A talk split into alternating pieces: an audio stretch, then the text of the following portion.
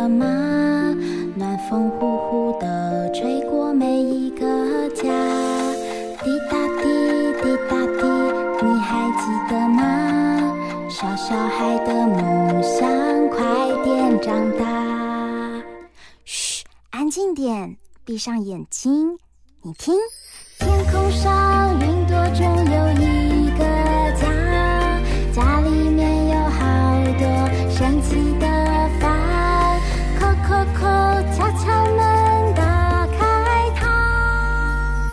知道房间里的秘密吗？欢迎来到童话梦想家。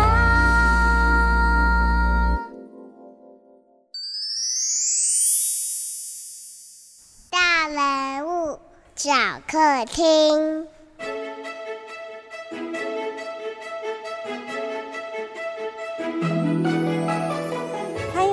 童话梦想家，我是燕如姐姐。今天的大人物小客厅是给爸爸妈妈们收听的特辑，邀请大家一起来认识什么叫做视觉笔记。不管呢你是爱画画或者是不爱画画的人，你都可以从视觉笔记的话题找到一些启发。那在介绍今天来到我们家客厅的大人物之前，我要先来跟大家分享。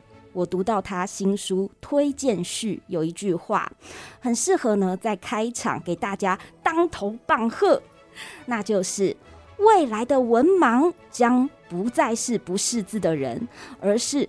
不了解图像的人，你们听完有没有觉得很惊吓？我不想当文盲，所以呢，我想要看懂图。让我们欢迎涂鸦吧，用视觉模板翻转人生的创作者，也是视觉笔记大师邱奕霖老师。来，我们请呃奕霖老师跟大家打声招呼吧。Hello，各位伙伴，大家好，我是视觉化教练邱奕霖。好，我先来介绍一下我们认识的过程哦。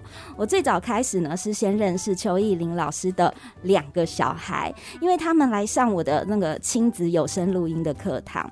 嗯、我们邀请亲子们一起设计这个专辑的封面，当时候会需要这个涂鸦创作，结果。没想到现场有一位很会画画的爸爸哦，这位爸爸三两下就画好了，在场的亲子们呢都觉得哦，这位爸爸好厉害。那我就仔细观察一下这位爸爸画的图，他画的人物就是很简单的线条哦，但是呢很有漫画的张力，也很快就可以表达出他的封面主题。后来我才知道，这位爸爸不得了啊，就是邱奕霖老师，邱爸爸。我们先邀请他来说说自己的故事。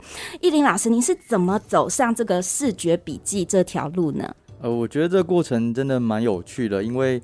呃，我们家从小都蛮喜欢画图的，嗯，然后算是一个兴趣，所以也从小就是呃，爸爸妈妈也会带我们参加写生比赛或是那个着色比赛，嗯。不过呃，因为我后来我们有参加那种才艺班，但是我自己其实不太喜欢花太多时间去用固定的画法来去画的很像，嗯，所以后来就变成自己开始画漫画、画插图。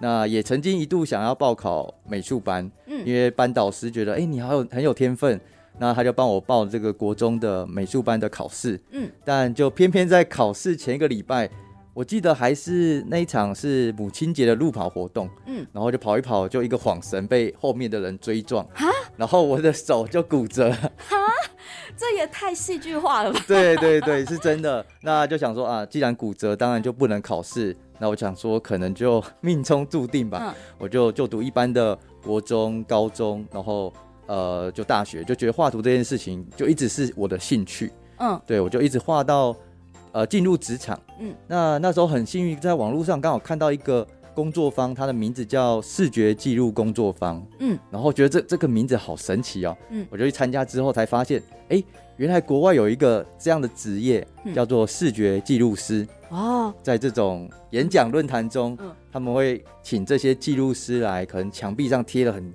大张的海报，嗯，然后边听就用图像搭配文字的方式把演讲者说的内容画完，嗯，然然后觉得哇，真的太酷了。有有有，我有听说这种很特别的行业，嗯、呃，就是可能像是大公司，他们开会议就会邀请这两三位的这种学艺术师，对不对？没错，对对对。他们就会边听边画。那当会议开完之后，嗯、他们也把这个会议的内容，然后整理成图画，然后就发下去给公司所有的人，这超酷的耶！对，所以我那时候真的很震撼，因为从小到大，呃，你完全没想过。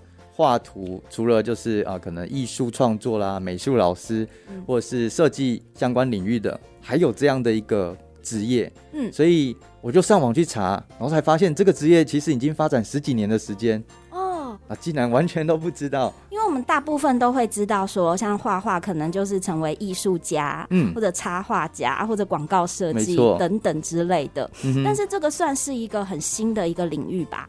呃。在国外其实发展的时间蛮长的，嗯，那主要在亚洲，不管是日本啊、韩国、台湾，其实都是在这几年才开始发展。嗯，然后我知道之后就觉得，哎，真的是很有趣，就上网去查，嗯，然后就发现，哎，这些国外的记录师他就把这样的方式用在他个人笔记上，嗯，所以就会有所谓的视觉笔记或是涂鸦笔记的书，然后我就开始来自己刻意练习一下，嗯，所以我们就知道这个奕霖老师他并不是。呃，美术科班出身，对，不是，呃，而是你自己摸索出来。嗯，那呃，你觉得画画对你的人生有什么样的改变吗？或者说是学会这个视觉笔记对你的人生有什么帮助吗？我觉得它改变我很多，在于我过往在学校，我知道我很喜欢画图，但跟我的学习其实是呃不相关的，嗯，就是我还是以文字、我笔记，然后死背为主，图像就是一个休闲娱乐。但是后来学到这个，我就发现它可以结合在一起。嗯，那你会发现学习这件事情变有趣了。嗯，因为我可以结合我自己脑袋中的图像，来帮助我去理解那些比较生硬，或是比较看起来比较严肃的资讯。嗯，然后第二个是，当我完成视觉笔记之后，我可以放在网络上去做分享。嗯，那很有趣的是，我们常常说这个以画会友，我觉得确实真的有感受到，就是大家说哇，我。因为你的笔记，所以我认识了这本书，然后感谢你的分享。那好多朋友们都是在网络上这样子而认识的。嗯嗯嗯，除了就是认识相关领域的人，那你觉得你生活上面就是像是一些逻辑分析呀、啊，会不会跟我们平常习惯用文字、用语言的人有所不同呢？呃，我我觉得会，因为我们常常对于呃会画图或是有艺术天分的人有一个刻板印象，就是好像他们就。很有创意，嗯，很有想象力，但是逻辑思考、理性的部分好像比较弱，嗯。那我发现其实并不是如此，而是因为我们不知道图像可以用来去帮助逻辑思考，嗯。后来我接触到这系列的书，叫做《图解思考》，图解思考，没错，哦。所以当我们脑袋呃可能空空的，或者是脑袋很混乱的时候，哎、欸，其实你拿出一张纸开始画图。你就开始可以呃帮助大脑去清空，然后可以有一些盲点，你就可以被看见。是，那是我们这种很习惯用语言表达的人比较情绪化吗？还是比较比较呃走情感路线？然后嗯、呃，会画画的人他会比较能够有一个理性跟呃逻辑脑吗？是这样吗？呃，应该说我们过往对于思考这件事情的习惯都是在脑袋中想，但。在脑袋中想，你其实大脑要做两件事，一个是记忆，记忆你脑袋中的资讯；第二个要去做思考，思考各种资讯关系的版本。呃，大脑是一个非常消耗能量的器官，嗯，就是你这样一直边记忆又边思考，它就会宕机，你知道？宕机就会想睡，或是放空，或是觉得啊、哦、好累哦，去去做别的事情。所以，呃，画图这件事情是可以把记忆的工作放在图上面。那你的大脑就有更多的能量去思考，哎、欸，这些资讯的关系。哦，我相信大家也可以很快的理解艺林老师的意思，就是我们看文字，可能我们还要去读，嗯，然后才会懂。但是我们常常看到图，可能哎、欸，一下子我们就看懂了。对，没错，是不是就是那种感觉？嗯嗯，那呃，今天在一开始的时候，艺林老师有跟大家打招呼说他是视觉化教练，大家有没有觉得这是一个很特别的头衔？因为他在许多企业还有单位都有进行培训和演讲，呃，但今天呢，最重要的就是带大家来知道图像的思维，到底什么叫做视觉笔记，跟我们习惯用文字做笔记的方式有什么不一样的地方呢？呃，我觉得四月笔记其实有一个很核心的差异，就是打破过去的条列式。对，过去的笔记条列式是一个非常方便的记录方式，嗯，但它其实很难去看到资讯呃更多面向的关系，嗯嗯，比如说呃，它可能有流程关系，比如说它可能有那个阶层关系，嗯嗯，对，那比如说哎，哪些资讯比较重要，比较不重要？其实，在条列式中是看不清楚，因为都是文字。嗯、对，所以视觉笔记是结合图像搭配文字，让我们可以有一个呃更不同面向架构的笔记。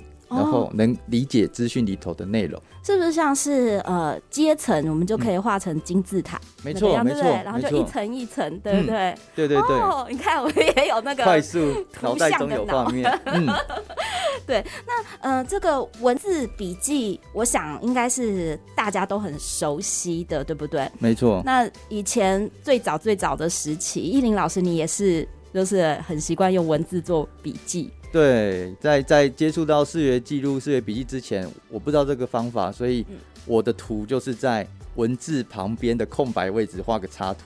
嗯嗯嗯。对，那后来接触到视觉笔记之后，才发现，哎，其实图像跟文字可以更有效的整合在一起。嗯，对，所以我后来就每次看到每个人就说，哎，你在做笔记，可以先暂停条列式，你会看发现，哎，有没有用其他的？呃，图解的架构来去呈现，会带给你更大的好处。嗯嗯嗯。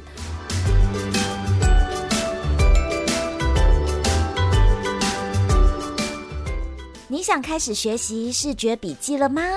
小朋友也可以学习视觉笔记吗？现在我们先休息一下，等一下回来我们再告诉大家。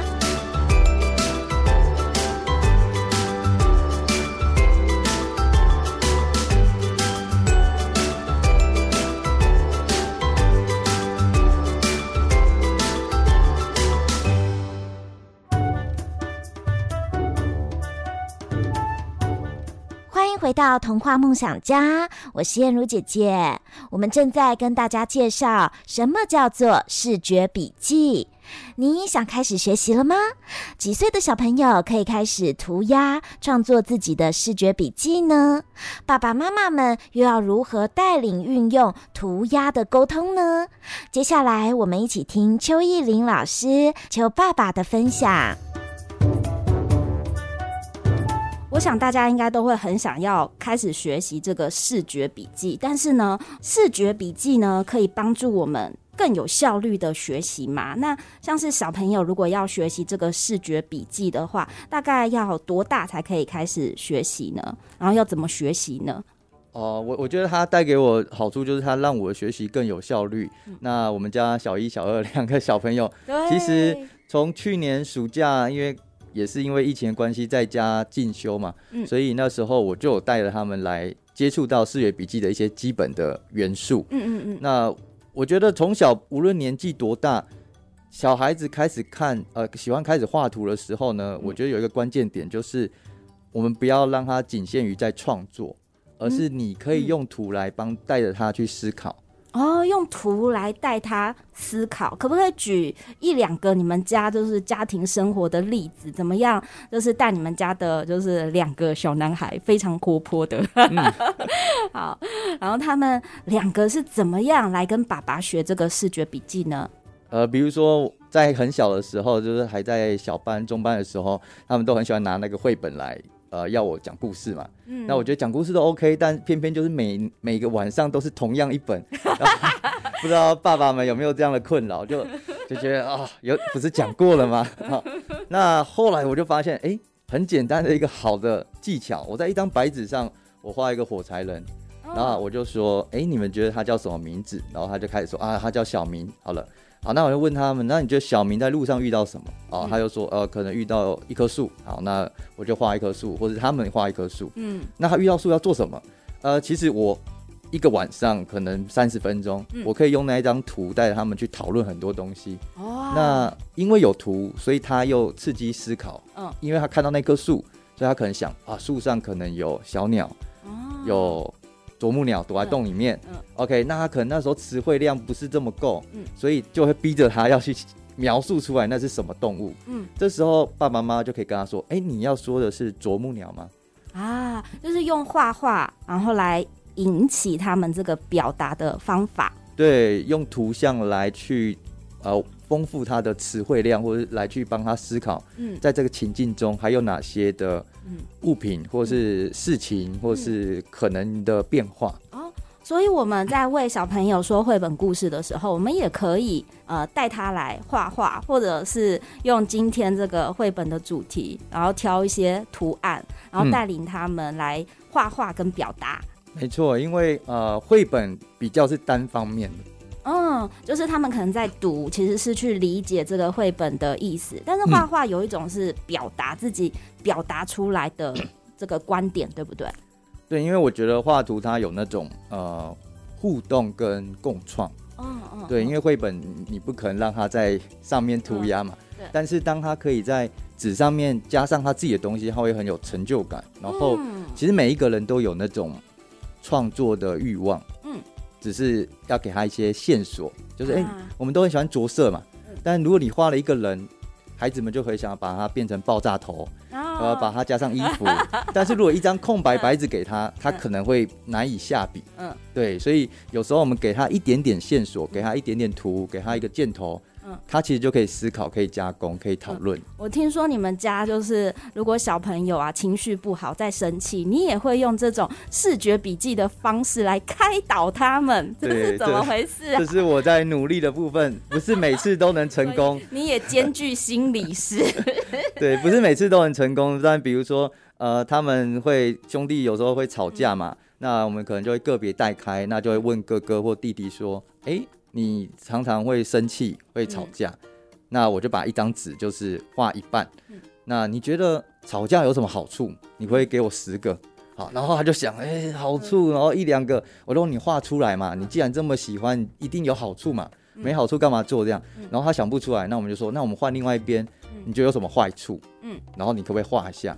然后就想到啊，我之前生气，所以乱打桌子，手受伤了，然后因为生气，所以可能就。呃，错过了一些好好的食物啦，就不吃赌气嘛。嗯、然后他就写写写，写完之后，哎，这其实有两个好处。嗯，第一个是，当我们在他问答的时候，让他去写的时候，是一个转移。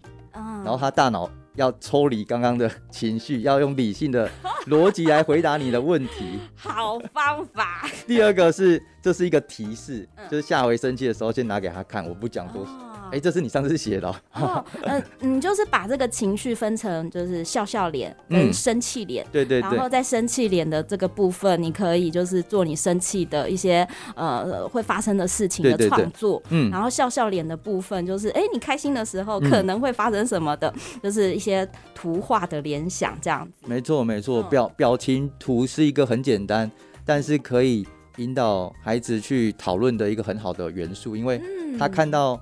呃，我们人看到那个表情，看到开心的表情，我们会理解他是开心的，其实是会从大脑中去搜寻你看的漫画、电影，或是日常生活中你的呃这个相关人，他露出这个表情的时候，通常是什么样的情绪？对，我们会归纳这样的一个结论。对，所以当他看到一个开心表情的时候，其实大脑中已经跑马灯跑了很多跟这个表情有关的经验，哦、所以你可以去很快的抓到他的注意力跟共鸣。嗯嗯，所以爸爸妈妈刚刚有听到，就是呃，在说绘本故事跟小朋友这个情绪呃有一些问题的时候，我们都可以用这个图画的方式来引导。嗯、另外一个我觉得超棒的，就是你们家亲子旅行的时候，我觉得这个视觉笔记的方法也可以教给大家。哎，对对对，我觉得最简单最简单的方式是。呃，大家可以拿出 A4 纸，你就把它画九宫格，九个格子。嗯、然后在事前，我们可能会有一个小活动，就是让哥哥或弟弟各自有一张。他就写他这次旅行他的任务，比如说我要自己点点餐，然后我要帮忙提行李，然后就是一格嘛，一格一个任务，所以完成他就可以打勾。那回来之后呢，我们就针对那一格每一格都会有空白的，你就可以加工啊，比如说啊，你点餐，那你吃了什么食物，你就画一下。哇。那就有那个九个面相来去引导他。我们这一次旅游有什么印象深刻的回忆？哦、这是九宫格的这种图画方式，那也可以把它画成流程图，对不对？就是我今天呃去了哪些地方，然后就把它画成流程图。嗯、对对对。哇，那比我们以前那个写周记啊，或者写那种游记啊的那种方式，嗯、我觉得更有更多的方法来创作，哎，对不对？对，应应该说。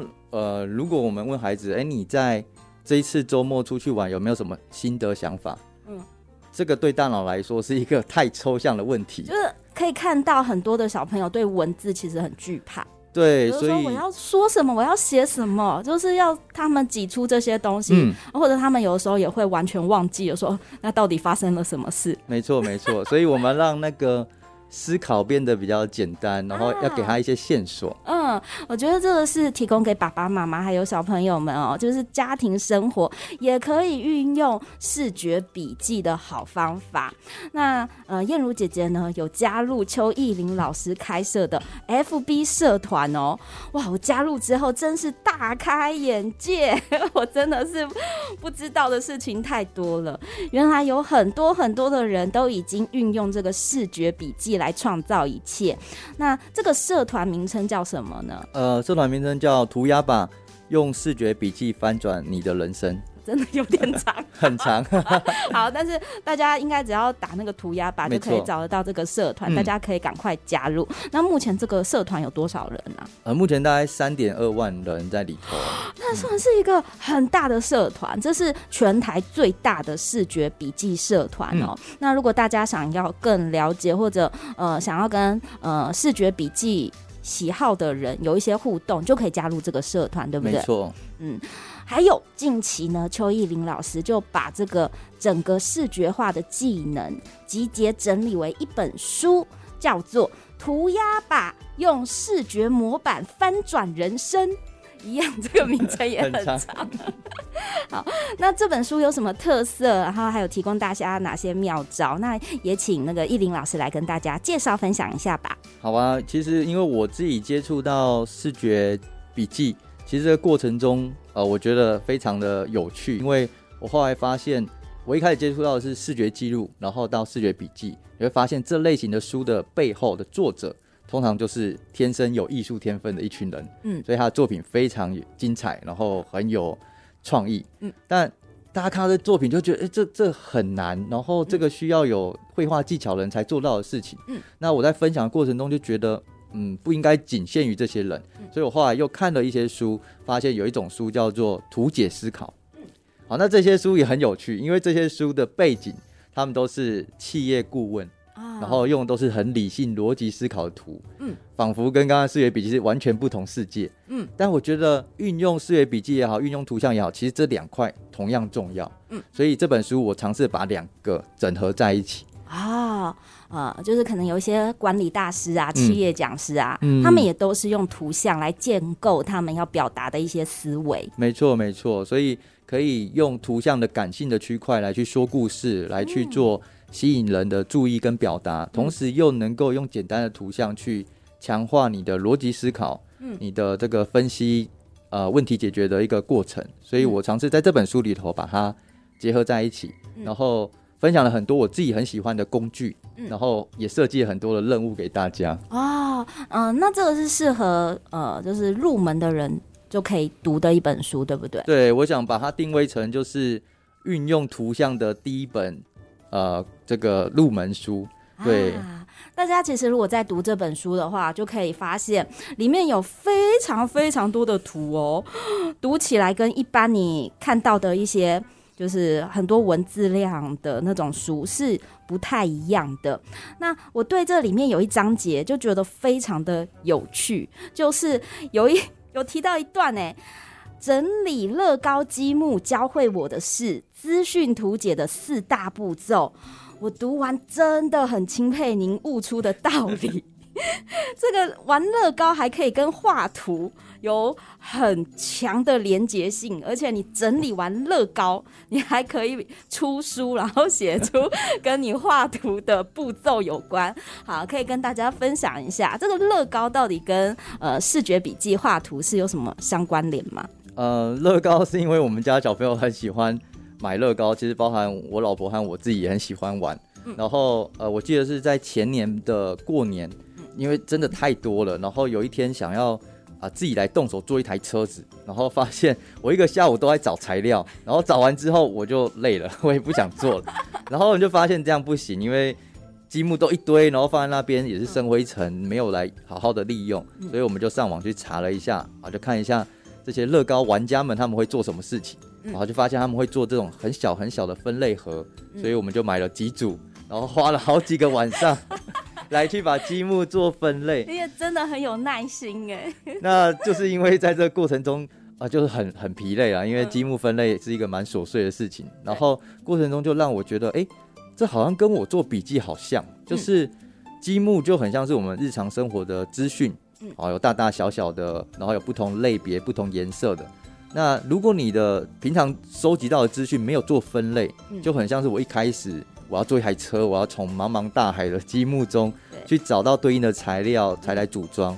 就像你在做笔记的时候，好多资讯，嗯，没有分类，你要找，光找就头痛了，对，更别说最后能够完成一个有用的笔记。嗯，呃，所以在呃乐高积木当中的组合，它有提供一些模型的建构方式，嗯，给喜欢拼凑乐高的人去组合成他们想要的一个模组。对对对。但是呢，在视觉笔记里面。我们所有的想法就像这个散落的乐高积木，对不对？嗯，呃，而且每个零件啊，每个想法啊，长得都不太一样，没错。呃，但是当我们要表达观点，就好像要把这个积木组合成一个作品给大家看，嗯，好，好，那我们这个时候可能就需要一些画图的模组，对不对？或是所谓的资讯的架构，就很像是乐高积木的说明书。嗯，举例来说，好了。呃，如果你要描述一天的心情或者一天的记录，那过往最熟悉的流水账就哎早上起来刷牙洗脸，然后去学校嘛，嗯、这是时间轴。嗯，那如果你今天用三个圆圈的交集图，嗯，那就是说你要统整一下今天发生最重要的三件事情啊。对，那如果今天用呃关系图好了，比如说我今天一整天跟我互动最密切的有三个人、嗯、啊，所以我就画了三个圆圈。啊，比如说有弟弟、有妈妈、有老师，然后还有一个圆圈是我。嗯、那这几个圆圈之间，我们可以画那个双向箭头，哦，你就可以知道说，哇，我今天跟这几个人互动做了什么事情。哦，这是关系。对，所以这只是一个举例，你就会发现说，同样是一天这样的资讯，嗯，我用不同的框架，它就是不同的观点。啊也是不同的思考，嗯、呃，就是你要用那个圆圈圈的图，还是要用金字塔的图，或者你要用流程箭头的图，嗯，哦、呃，这些你可能在表达出来今天的重点，嗯，然后给大家理解的这个内容，可能也会有些不一样，对不对？没错，没错。那在这本书里面也都有这一些模组的图吗？对，都有。然后我也会有一些图像的示范啊，对对对，嗯、呃，所以呢，大家都可以从这一本书里面找到框架。步骤啊，很快的就可以学会一些基础的视觉笔记。那这本书呢，虽然是教给大家很实用的一些视觉笔记的方法，但是呢，从这个作者的自序，我就是在一开始书本不是都会作者都会写一些呃关于我的介绍啊，嗯、然后一些呃对这本书读者的期待呀、啊、什么。但是我读到这本书的作者的自序，我觉得超级惊讶哎。因为读起来很轻松，很少有那个作者的这种秩序都做成那种视觉笔记，然后因为。他有列出重点，还有加上很多趣味的图画，我就很快的，虽然我已经认识他，但是我很快的就更认识哦，你想要表达的重点，还有你的这个整个呃学习的历程，我就很快认识了作者，那也知道了作者想要跟读者们表达些什么，呃，那我也在这样的就是阅读中发现，其实邱奕霖老师呢是很有逻辑思考的，我相信要学会这个。呃，视觉笔记是不是这个头脑的这个逻辑思考也要很强呢？呃，我我自己觉得可以在边画图的过程中来训练我们的逻辑思考。嗯，因为逻辑思考是一个很抽象的概念，嗯，对于孩子来说，甚至对于成人来说，其实都很困难。嗯，但是你可以透过画图，因为图就代表你脑袋中想的东西。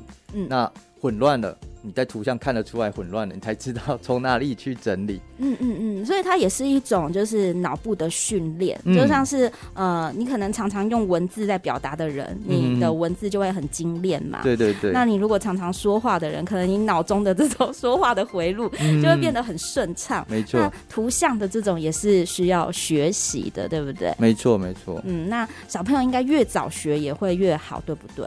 对，因为。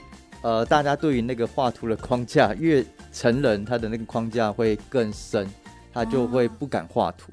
哦，对，因为我们可能越长大，就会有惧怕的事情就越来越多。原本它可能是我们的本能，嗯、但是像是唱歌啊、画画、嗯、啊、表演啊这些东西，越长大你会发现自己受的那种制约会越多。没错，没错。对，所以呢，呃，在最后的时候呢，我想说，就邀请呢，呃，艺林老师来跟大家做一些小小的话语分享，去引导大家呢，组合你们内心。散落的乐高积木，对，那呃，依林老师，您会不会有什么话是想要告诉刚认识视觉笔记，或者是不敢画画、怕自己画得不好的人呢？有有有，就我每次看到每一个人，这我已经讲了上万遍，但是我觉得这个是带给我很大改变的一个关键点，是因为我一直很喜欢画图，但是到三十几岁的时候，我才知道说，我过去对画图的认知其实只是在。可能呃，这个十分之一或是百分之一，就是我们过去从小对于画图，我们都会觉得它等于创作。嗯，那在创作的目的下，画图就要有艺术天分，要画的很像，着色那个颜色要涂的很均匀。嗯，这是在创作的标准下。嗯，但是后来我才发现，哦，欧美国家或者其他更大的应用在于沟通跟思考。哦，用画画来沟通，我们用画画来对话，对，欸，那其实会比较安静。对，呃，早在。文字出现以前，其实我们就是用图像来沟通了。啊，对，所以当我们是用图像来沟通的时候，呃，图像好不好看，那倒不是重点，只要看得懂就好。嗯，嗯，所以我只是一个火柴人，你看得懂他是人。嗯，我要跟你讨论的是，哎、欸，这个两个人在吵架的事情，看得懂，那其实我觉得就够了。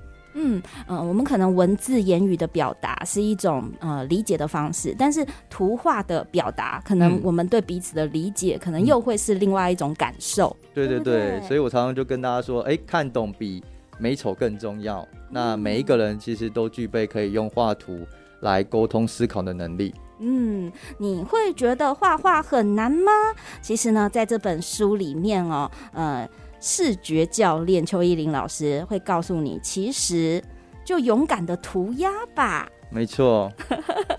那我们也会呢，在近期的节目内容中邀请邱意林老师来教大家怎么画画，大人小孩都可以一起画。也邀请大家一起来读读《涂鸦吧》，用视觉模板翻转人生，好正向的力量。好，谢谢邱意林老师，谢谢大家，谢谢。谢谢。